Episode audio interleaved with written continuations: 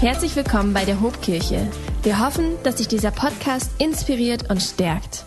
Who is who? Wer ist eigentlich wer? In diesen Wochen wollen wir euch einige Persönlichkeiten aus der Bibel vorstellen. Wir haben vor zwei Wochen von Elia, in der letzten Woche von Jona gehört und heute erzähle ich euch die Geschichte von einer Frau aus dem Alten Testament, die ist nachzulesen im achten Buch der Bibel. Welches ist das? Fünf Bücher Mose, Josua, Richter, Ruth. Über Ruth werden wir heute sprechen. Aber vorher lassen wir noch mal einen Kommentar zur Bundesliga loswerden von gestern. Ha! Haben wir ein paar Werder-Fans im Haus? Was war denn da los? Was, was war denn da los? Wir waren gestern auf der Rückreise von Dänemark, haben uns durch den Elbtunnel gequält und ich habe ungefähr bis zur 80. Minute äh, auf dem Handy geguckt und dann dachte ich, das wird nichts mehr und habe das Spiel ausgemacht. Ja, und dann hat mich ein Kumpel angeschrieben, 2-1, geht da noch was? Und dann habe ich schnell wieder eingeschaltet. Und dann haben wir das Ding tatsächlich in Dortmund nach Hause gefahren. Unfassbar, da geht was diese Saison für uns Bremer. Aber gut, aber gut. Ein Fußballkommentar gehört ja in jede Predigt. Und das war's jetzt mit Fußball. Ich möchte mal den Einstieg in die Story von Ruth lesen. Das sind die ersten zwei Verse aus dem Buch Ruth. Die geben uns in dem ganzen äh, den Kontext den wir beachten müssen, wenn wir uns mit ihrer Geschichte auseinandersetzen. Und dort steht, zu der Zeit, als die Richter in Israel regierten, verließ sein Mann aus Bethlehem in Juda das Land, weil eine Hungersnot ausgebrochen war. Zusammen mit seiner Frau und seinen beiden Söhnen zog er ins Land Moab, um sich dort als Fremder niederzulassen. Der Name des Mannes war Elimelech und seine Frau hieß Noomi. Ihre beiden Söhne hießen Machlon und Kilion. Sie gehörten zur Sippe Ephrat aus Bethlehem im Land Juda. Als sie das Gebiet von Moab erreichten, blieben sie dort. Dies ist der Ausgangspunkt der Geschichte von Ruth. Wir haben hier ungefähr das zwölfte Jahrhundert vor Christus. Das ist so ziemlich genau die Zeit nach der Landeinnahme des verheißenen Landes unter Josua und vor dem ersten israelitischen König Saul. Die Bibel beschreibt diese Zeit als Zeit der Richter. Und ich möchte mit euch einen Blick werfen auf die Karte des damaligen Israels. Und das sehen wir südlich gelegen von Jerusalem haben wir das kleine Dorf Bethlehem in Juda. Und aufgrund einer Hungersnot macht sich eine Familie aus Bethlehem auf den Weg an die Ostseite des Toten Meeres nach Moab. Das ist das Gebiet des heutigen Jordanien. Und das ist deshalb bemerkenswert, weil die Moabiter zur damaligen Zeit verhasste, gottlose Feinde der Juden gewesen sind. Gott höchstpersönlich hatte in 5. Mose seinem Volk verboten, mit den Moabitern Beziehungen einzugehen. Aber hier haben wir eine Hungersnot. Und wie so oft besondere Situationen erfordern besondere Maßnahmen. Eine Familie macht sich auf den Weg, verlässt Juda und siedelt im Land Moab an. Und jetzt lesen wir ab Vers 3 weiter. Eines Tages starb Elimelech und Noomi blieb mit ihren Söhnen allein zurück. Die beiden heirateten moabitische Frauen. Und das ist nicht weniger als ein Skandal. Jetzt heiraten die auch noch. Die eine Frau hieß Orpa und die andere Frau hieß Ruth. Hier haben wir sie. So lebten sie etwa zehn Jahre dort. Und dann starben auch Machlon und Kilion. Noomi blieb allein zurück, ohne ihren Mann und ohne ihre Söhne. Eine Tragödie. Drei Frauen bleiben alleine zurück, schutzlos, unversorgt, allein. Und weil Noomi zu alt ist, um nochmal zu heiraten und ihre Schwiegertöchter zu versorgen, empfiehlt sie den beiden, zurückzukehren in deren Heimat. Sie sagt so etwas wie, hey, ich bin zu alt, um noch einmal zu heiraten. Ich kann euch in Zukunft nicht versorgen. Deswegen spreche ich euch frei. Ja, ihr seid hineingeheiratet in meine Familie, aber ihr müsst nicht bei mir bleiben. Meine Söhne, eure Männer sind verstorben. Deswegen zieht zurück in eure Heimat. Findet euch Männer, heiratet neu und sorgt dafür, dass euer Leben einen Neustart bekommt. Schweren Herzens sagt Orpa, alles klar, dann bin ich raus. Und sie macht sich auf den Weg. Aber Ruth, Ruth haut nicht ab. Sie spricht ein unfassbares Liebes- und Treuebekenntnis. Und ich vermute, du hast diesen Text zumindest schon mal auf einer Hochzeit gehört. Ruth 1, die Verse 16 und 17, da sagt sie zu ihrer Schwiegermutter, verlang nicht von mir, dass ich dich verlasse und umkehre. Wo du hingehst, dort will ich auch hingehen. Und wo du lebst, da möchte ich auch leben. Dein Volk ist mein Volk und dein Gott ist mein Gott. Wo du stirbst, da will ich auch sterben und begraben werden. Der Herr soll mich strafen, wenn ich zulasse, dass irgendetwas anderes als der Tod uns trennt. Wow. Was für ein Bekenntnis. Was veranlasst Ruth dazu, an der Seite ihrer Schwiegermutter Naomi zu bleiben? Was veranlasst Ruth dazu, auf die Chance eines persönlichen Neustarts zu verzichten und stattdessen zu sagen, ich bleibe an deiner Seite? Ich würde es so formulieren, wir erkennen hier bei Ruth das Herz echter Hingabe. Ich möchte in dieser Predigt mit euch über echte Hingabe sprechen, über Hingabe nachdenken. Hingabe, was ist Hingabe? Hingabe ist ein, ein starkes Wort, eine, eine mächtige Vokabel. Wenn wir nachschlagen, was Hingabe bedeutet, wird ungefähr so formuliert oder definiert. Hingabe bedeutet rückhaltlosen Einsatz für eine Sache oder für eine Person. In der Kirchengeschichte hat man die Hingabe des Menschen an Gott mit dem lateinischen Wort devotio beschrieben. Vielleicht kennen wir aus dem Englischen noch das Wort devotion. Ich gebe mich Gott hin. Hingabe bedeutet, sich einer Sache oder einer Person voll und ganz zu ergeben zu verschreiben. Aus unserem Alltag, da kennen wir die Hingabe für den Partner, die Hingabe für die Kinder, die Hingabe für den Job oder für ein Hobby. Ich möchte euch mal ein Beispiel zeigen, unabhängig von Ruth. Gucken wir uns mal ein Foto an.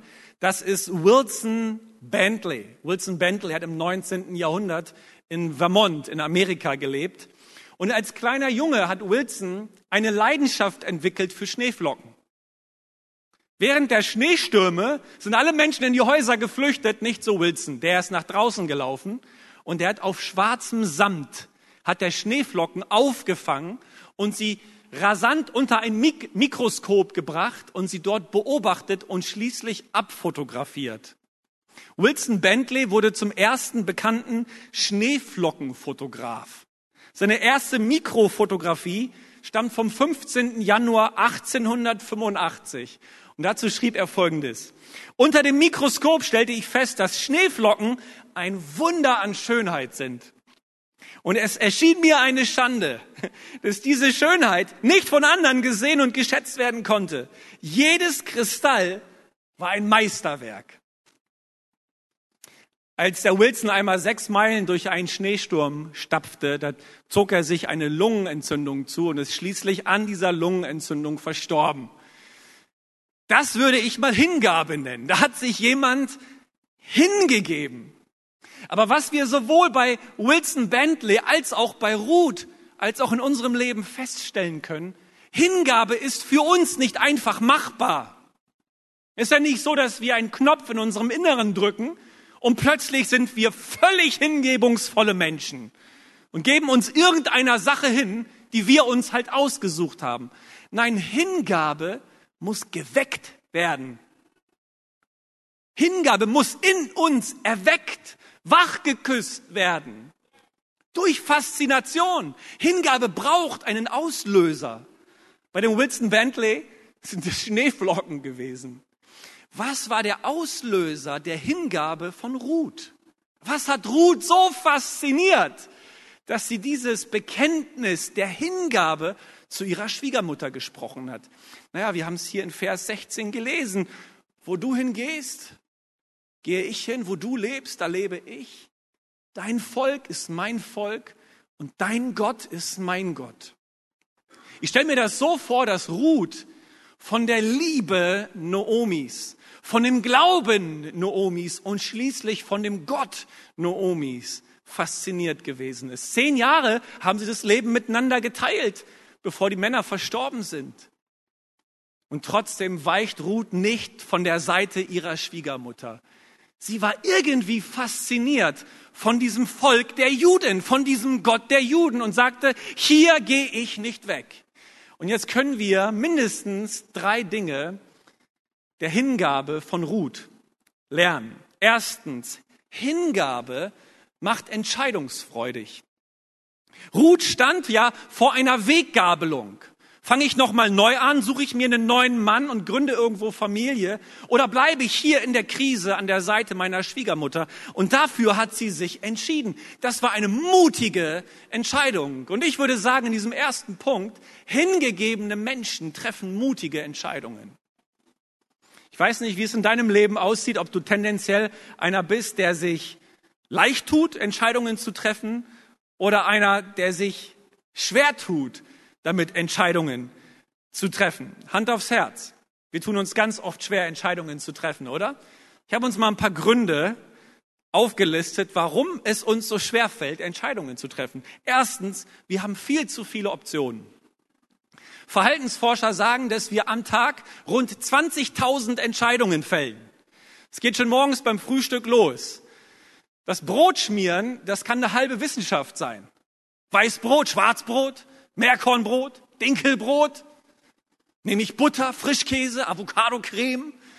Oder versuche ich heute mal so ein veganes Walnusspesto aus? Wie bestreiche ich denn mein Brot? Von rechts nach links, von links nach rechts?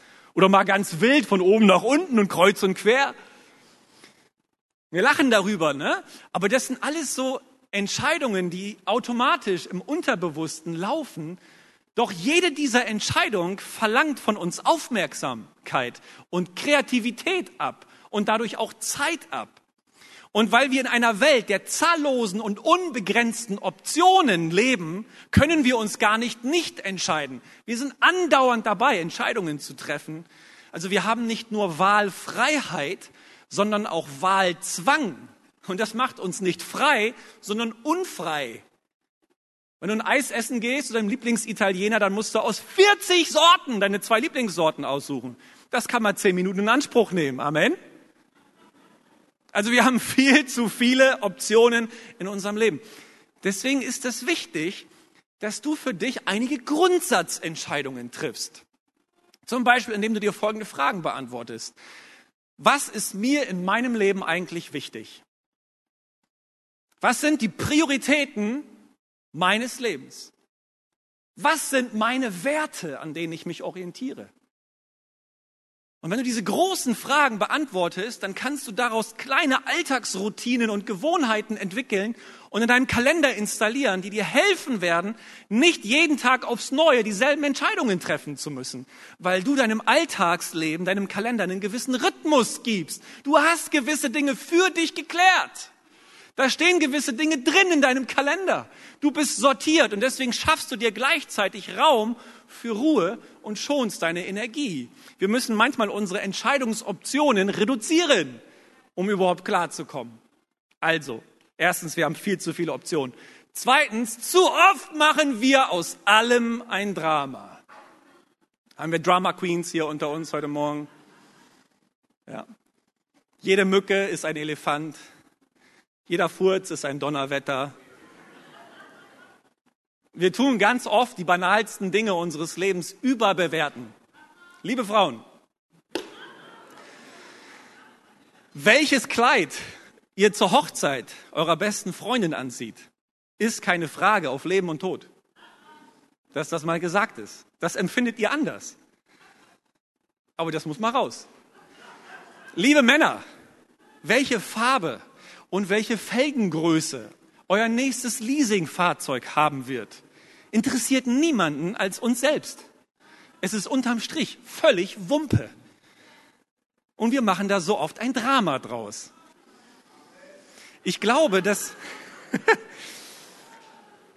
ihr wisst genau, wovon ich spreche. Ich glaube, dass dieses Überbewerten der kleinen banalen Dinge unseres Lebens auch eine gewisse Form von Narzissmus ist. Man nimmt sich selber vielleicht zu wichtig. Man mag sich selber zu sehr. Man ist ein bisschen selbstverliebt, dass man alles, jede noch so kleine Entscheidung super überbewertet. Lass uns mal die Kirche im Dorf lassen. Es geht ganz oft nicht um Leben und Tod. Der dritte Punkt, der tut jetzt richtig weh. Wir haben ganz oft keine Vision für unser Leben. Wir haben kein Ziel. Wir können nicht formulieren, wovon wir eigentlich träumen, wenn wir in unsere Zukunft schauen. Wir erwarten nichts mehr von dem, was da kommt. Und wenn man keine Vision hat, dann ist man im Grunde genommen entscheidungsunfähig und handlungsunfähig. Menschen mit Vision leben mit Entscheidungen. Menschen ohne Vision leben mit Konsequenzen. Kannst du deine Vision, das, was du von der Zukunft erwartest, formulieren? Weißt du, wo es hingeht? Kennst du deine Ziele? Ein vierter Punkt. Wir sind oft nicht bereit, Verantwortung zu übernehmen. Verantwortung tragen ist schwer. Es ist mühsam. Es strengt an. Und deshalb wollen wir die Verantwortung ganz oft von uns wegschieben. Und wir hoffen darauf, dass sich die Dinge schon irgendwie von allein regeln oder überlassen einfach anderen die, die Verantwortung und die Entscheidung, Verantwortung zu übernehmen. Nur das Ding ist ja, wir können uns gar nicht nicht entscheiden. Also derjenige, der die Verantwortung wegschiebt, der die Entscheidung aufschiebt, der hat sich ja genau dazu entschieden, die Verantwortung wegzuschieben und die Entscheidung aufzuschieben. Und dort, wo wir uns sozusagen in die Passivität zurückziehen, ist es nicht so, als ob wir Gott vertrauen, sondern es ist so, als ob wir von anderen Menschen uns fremdsteuern lassen. Habt ihr diesen Punkt? Wenn wir nicht bereit sind, Verantwortung zu übernehmen, Entscheidungen zu treffen, dann werden andere Menschen in unserem Umfeld für uns entscheiden und die Richtung unseres Lebens bestimmen. Aber Gott hat dich fähig gemacht, Entscheidungen zu treffen. Er hat dir einen Geschmack gegeben. Er hat dir eine Berufung gegeben. Er hat dir ein, ein, Verstand gegeben. Du darfst nachdenken, abwägen, urteilen und dann darfst du entscheiden. Das ist ein Teil deiner Würde, die dir von Gott geschenkt ist. Und ein fünfter Punkt, und das stimmt auch. Wir haben ganz oft Angst. Wir haben Angst vor Fehlentscheidungen. Aber ich sag dir lieber eine falsche Entscheidung als gar keine Entscheidung. Erst dann, wenn du dich entschieden hast, setzt du dich in Bewegung und nicht einmal Gott kann ein parkendes Auto lenken. Du musst dich schon bewegen, du musst schon fahren, damit Gott dich führen kann. Was wir hinterher bereuen und bejammern, es sind nicht die Fehlentscheidungen, es sind die fehlenden Entscheidungen unseres Lebens. Es sind nicht die verpatzten Gelegenheiten, es sind die verpassten Gelegenheiten. Das ist der größte Schmerz. Nicht über das, was man falsch gemacht hat, sondern über das, was man nicht gemacht hat. Wir sind keine Opfer. Du bist kein Opfer. Du bist ein Gestalter. Du bist ein Entscheider, du bist ein Einflussnehmer, ein Weltbeweger. Dazu hat Gott dich gemacht. Komm mal raus aus deiner Opferrolle und nimm dein Leben in die Hand. Ist da noch ein bisschen Leidenschaft in deinem Leben zu finden? Wofür schlägt dein Herz? Wo ist die Hingabe deines Lebens positioniert? Und macht dich das noch entscheidungsfähig und entscheidungsfreudig oder zieht dein Leben an dir vorbei, weil für Hingabe und für Leidenschaft, äh, da ist gar kein Raum mehr. Dieser Punkt tut ein bisschen weh. Ne? Aber von Ruth können wir lernen, Hingabe macht mutig, Entscheidungen zu treffen. Ich habe euch ein gutes Abschlusswort zu diesem ersten Punkt vom Philosophen Sören Kierkegaard mitgebracht. Er hat gesagt, Gott kann machen, dass das Falsche zum noch Besseren wird als das Richtige gewesen wäre. Es braucht drei Sekunden, bis das ankommt. Ne? Ich lese es nochmal. Gott kann machen, dass das Falsche zum noch Besseren wird, als das Richtige gewesen wäre.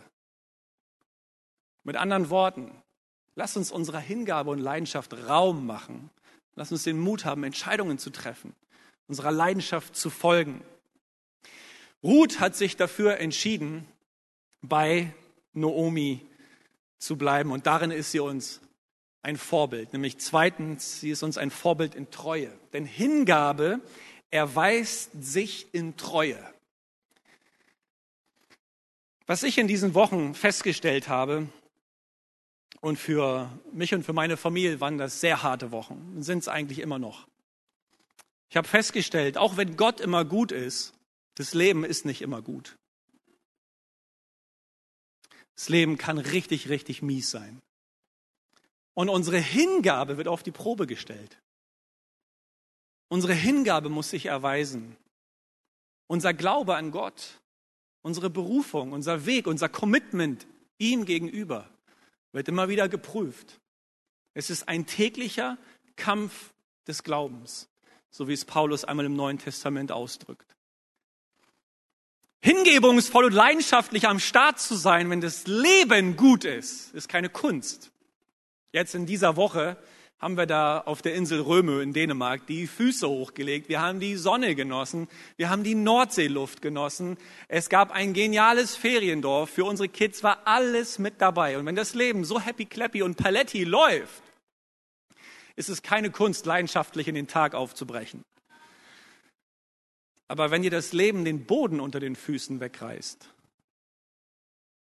wie sieht's da mit deiner Hingabe aus? Wie sieht's da mit deinem Commitment aus? Deine Hingabe kann und sie wird erschüttert werden. Und dann muss sie sich in Treue erweisen. Und Treue ist ja sowas ähnliches wie Loyalität, vielleicht mit Loyalität verwandt, aber ich möchte hier mal differenzieren zwischen Loyalität und Treue. Bei Orpa, bei der anderen moabitischen Frau, finden wir sowas wie Loyalität.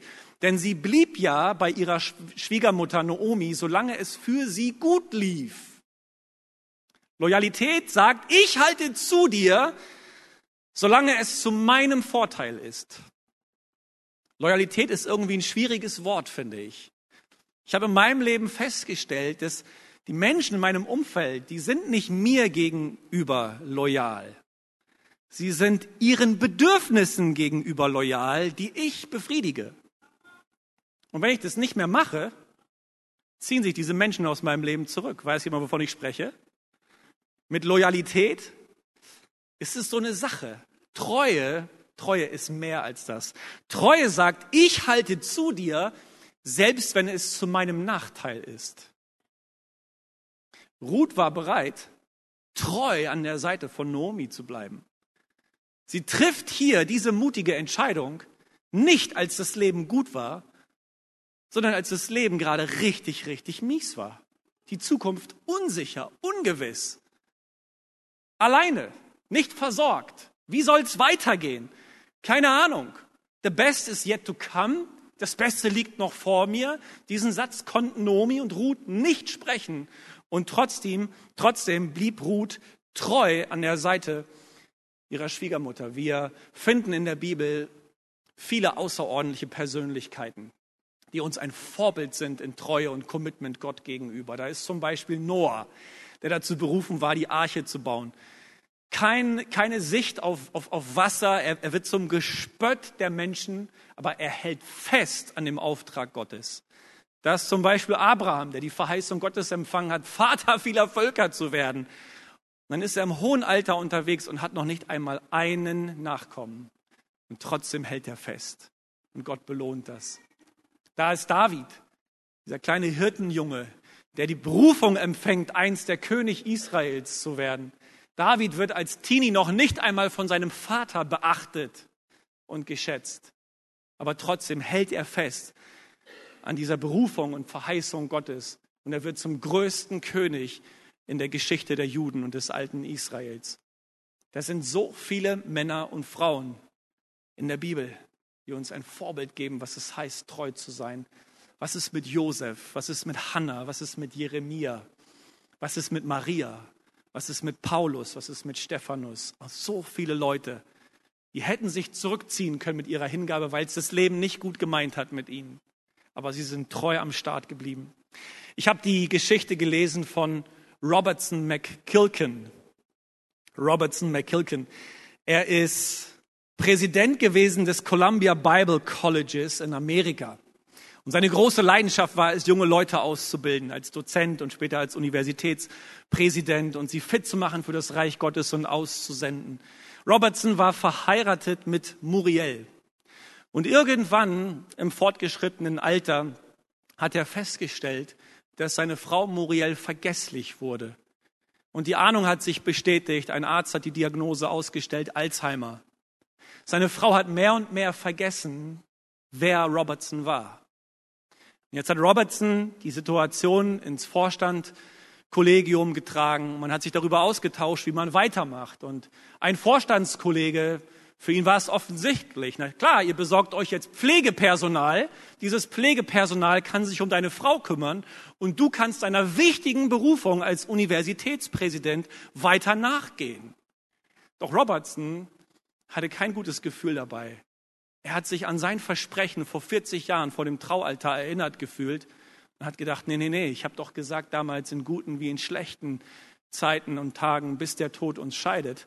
Ich glaube, ich werde bei meiner Frau bleiben und mich um sie kümmern. Und es wird erzählt, wie ein Typ dann aufstand und, und fragte, was, was soll das? Warum tust du das? Sie weiß doch nicht einmal, wer du bist.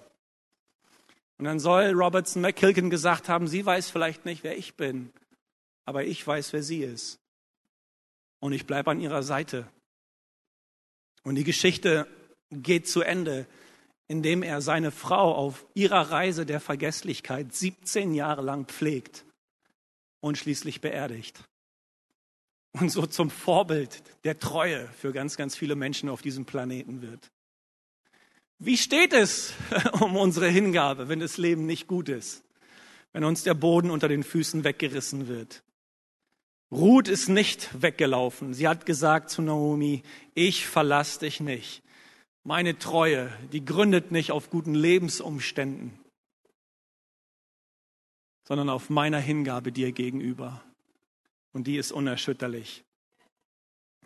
Und ein dritter Punkt. Hingabe hat Strahlkraft.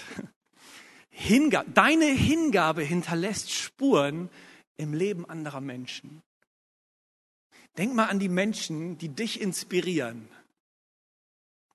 an deine Vorbilder, an Menschen, die dich geprägt haben in deiner Vergangenheit. Was sind das für Leute? Ich wette, das sind Menschen, die hingebungsvoll und leidenschaftlich für etwas gelebt haben. Hingabe steckt an und inspiriert.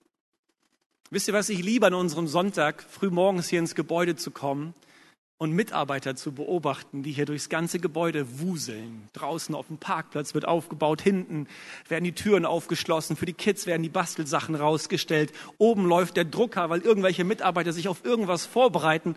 Und manchmal nehme ich mir die Zeit und beobachte einfach unsere Mitarbeiter und sehe, wie sie die kleinen Dinge leidenschaftlich machen. Und das inspiriert mich. Das feuert mich an. Ich liebe das, Menschen zu beobachten, die sich für kleine Details interessieren und ihre Arbeit gut machen, auch wenn sie nicht gesehen werden. Ich will dir sagen, Gott sieht dich und er sieht, wie treu du im Kleinen bist. Und er liebt es, wenn Menschen leidenschaftlich und hingebungsvoll sich einer Sache verschreiben. Und ich sag dir, das, was du leidenschaftlich und hingebungsvoll tust, es wird zur Inspiration für andere. Ich denke an meinen Grundschullehrer zurück. Ich bin in Block Diek zur Grundschule gegangen, Düsseldorfer Straße. Kennt das irgendjemand? Erste bis dritte Klasse. Ich habe einen fantastischen Klassenlehrer gehabt, der den Unterricht so witzig, so humorvoll, so nahbar und so anschaulich gestaltet, dass ich als Kind schon wusste, ich will einmal Lehrer werden. Ich denke an meinen Fußballtrainer zurück. Ich habe die ganze Jugendzeit habe ich im Fußballverein Fußball gespielt und ich habe in Ottersberg beim TSV Ottersberg, ey, wir haben Bezirksoberliga gespielt. Das war gar nicht so schlecht gegen Walsrode und Konsorten. Wir haben einen Trainer gehabt, der war so feurig und ehrgeizig dabei. Der hat uns nicht einfach mit dem Ball daddeln lassen und hat sich dann ein Bierchen aufgemacht. Der hat uns nach vorne geschrien, der hat uns Taktik beigebracht, der hat uns positioniert, der hat an unseren persönlichen Schwächen und Stärken gearbeitet, hat am Schusstraining mit uns rumgefeilt. Das hat mir Spaß gegeben im Leben und mir auch Ehrgeiz gelehrt. Oder ich schaue auf meine Eltern. Meine Eltern sind eine riesengroße Inspiration für mich, gerade in diesen Wochen. Wenn ich auf meinen Dad gucke, seine, seine, seine Liebe zum Haus Gottes, die, die inspiriert mich, die steckt mich an. Vor sechs Wochen, als mein, als mein Bruder ums Leben gekommen ist, es war in der Nacht von Freitag auf Samstag, kamen wir als Familie zusammen und das Erste, was mein Vater sagte, morgen gehen wir als Familie alle ins Haus Gottes. Es gibt keinen besseren Ort, wo wir jetzt sein können. Wir müssen Gottes Gegenwart suchen. Das habe ich von ihm gelernt. Meine Mama hat mir, hat mir die Liebe zur, zur Bibel und zum Lesen beigebracht. Meine Mama liebt es zu lesen. Und wenn ich sie dabei beobachte, dann inspiriert mich das. Meine Frau ist eine riesen Inspiration für mich. Jedes, jeden Tag aufs Morgen mit wie viel Disziplin und Elan meine Frau in den Tag startet. Manchmal geht sie um halb sechs joggen, weil sie eben um sechs das erste Kind fertig machen muss. Da lieg ich noch eine Stunde im Bett rum. Meine, meine Frau sucht zu, zu Zeit und Unzeit die Gegenwart Gottes und, und hat eine Sehnsucht danach, die Stimme Gottes zu hören. Das inspiriert mich. Was inspiriert dich in deinem Leben? Ich wette, Menschen, die leidenschaftlich und hingebungsvoll sich einer Sache verschreiben, sind eine Inspiration für dich. Und, und ich rufe dir zu, werde du zur Inspiration für andere mit deiner Hingabe. Von Ruth können wir so viel lernen, was es heißt, hingegeben zu sein. Und Ruth wurde nicht übersehen. Ihr Leben geht ja weiter. Ihre Story geht ja weiter. Habt ihr noch Kraft, kurz auf ihre Story zu gucken, auf das Ende zu schauen? Sie fängt an, in Bethlehem zu dienen, auf den Feldern und wird von einem Mann entdeckt, der heißt Boas. Und Boas nimmt Ruth schließlich zur Frau. Wir können Ruth 4 ab Vers 10 lesen, wie Boas sagt, ihr seid heute meine Zeugen. Ich habe die Verpflichtung übernommen, die Moabiterin Ruth zu heiraten und ihr einen Sohn zu zeugen. Ich springe mal ein bisschen weiter, Vers 13. So wurde Ruth Boas Frau. Er schlief mit ihr und der Herr ließ sie schwanger werden. Als sie einen Sohn zur Welt brachte, sagten die Frauen von Bethlehem zu Naomi, Gelobt sei der Herr. Er hat dir mit diesem Kind jemanden gegeben, der für dich sorgen wird. Möge dein Enkel berühmt werden bei den Israeliten. Er wird dir neue Lebensfreude schenken und sich um dich kümmern, wenn du alt geworden bist. Deine Schwiegertochter, die dich liebt, hat ihn geboren. Sie ist mehr wert für dich als sieben Söhne. Nomi nahm das Kind auf ihren Schoß als Zeichen dafür, dass sie es als ihr eigenes annahm. Ihre Nachbarinnen gaben ihm den Namen Obed und erzählten überall, Noomi hat einen Sohn bekommen. Nicht Ruth, Noomi hat einen Sohn bekommen. Und schaut mal, wie die Story endet. Obed wurde der Vater von Isai und dessen Sohn war König David. Ist das nicht crazy? Ist das nicht crazy? Wie Gott die Hingabe von Ruth belohnt.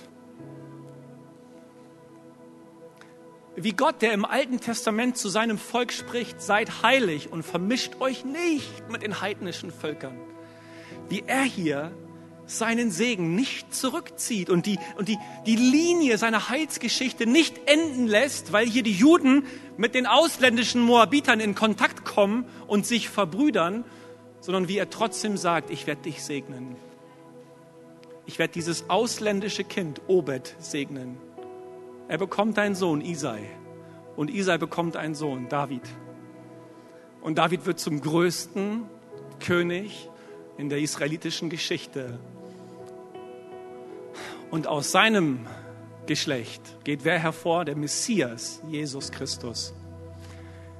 Und wenn wir das hier richtig auseinanderdröseln, dann stellen wir fest, dass Ruth eine Vorfahre unseres Herrn und Erlösers Jesus Christus ist. Warum? Weil sie in Hingabe und Treue ihr Leben verschenkt hat.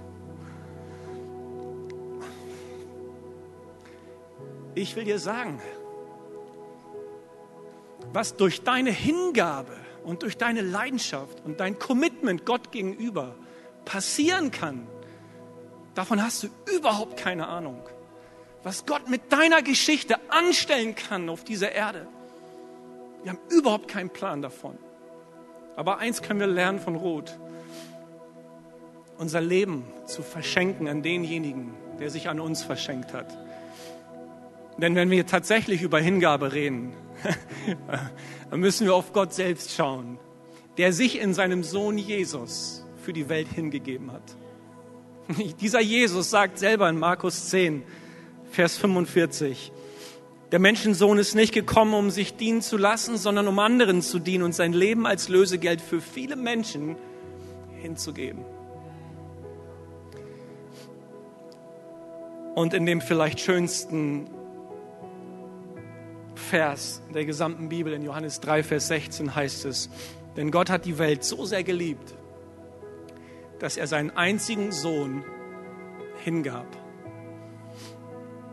damit jeder, der an ihn glaubt, nicht verloren geht, sondern das ewige Leben hat. Wir haben es mit einem Gott zu tun, der sich selbst uns hingegeben hat. Er liebt uns so sehr, so sehr auf der Suche nach uns, die wir hier umherirren auf diesem Planeten und nach Luftschlössern jagen, um irgendwie die Sehnsüchte unseres Herzens zu stillen. Und er sagt, mein Kind, komm doch zu mir. Ich bin es doch, der dich erfüllen kann, der dir den Frieden geben kann, den du brauchst, den Trost, der dich auf ewig tröstet. Ich bin doch derjenige, bei dem du Freude findest, Sinn und Erfüllung im Leben. Ich habe eine gute Zukunft für dich. Das ist, was dieser Gott in seinem Sohn Jesus Christus in unser Leben, in jedes unserer Leben hineinspricht, auch heute. Hörst du seine Stimme? Hörst du seine Stimme? Und ich sag zu dir, kannst nichts Besseres tun, als dein Leben dem hinzugeben, der sich dir hingegeben hat. Komm, wir stehen gemeinsam auf. Und wir suchen seine Gegenwart und wir beten ihn an. Wir wollen ihm zusingen, dass unser Herz, unser Leben ihm ergeben ist und nichts anderem auf dieser Erde. Jesus, an diesem Tag stehen wir hier vor dir in deiner Gegenwart. Wir bekennen, wenn wir nur dich haben, haben wir mehr als genug.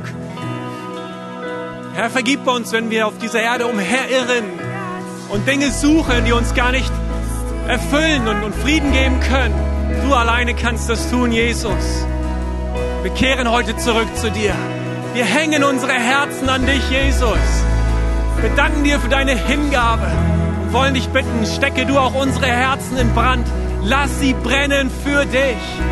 Dass wir in Hingabe und Leidenschaft unser Leben leben und zur Inspiration werden für viele Menschen auf dieser Erde. Komm her und schreib deine Geschichte mit uns. Du siehst jeden einzelnen von uns. Du weißt, wo wir stehen. Komm, Herr Jesus, in unser Leben hinein und führe uns zum Ziel, zu deinem Ziel. Komm, wir erheben unsere Stimme und beten ihn an. Wenn dich dieser Podcast gesegnet hat, würden wir gern deine Geschichte hören. Schreib uns doch unter hallo@ho.de oder noch besser, schau einfach mal persönlich bei uns vorbei. Wir freuen uns auf dich.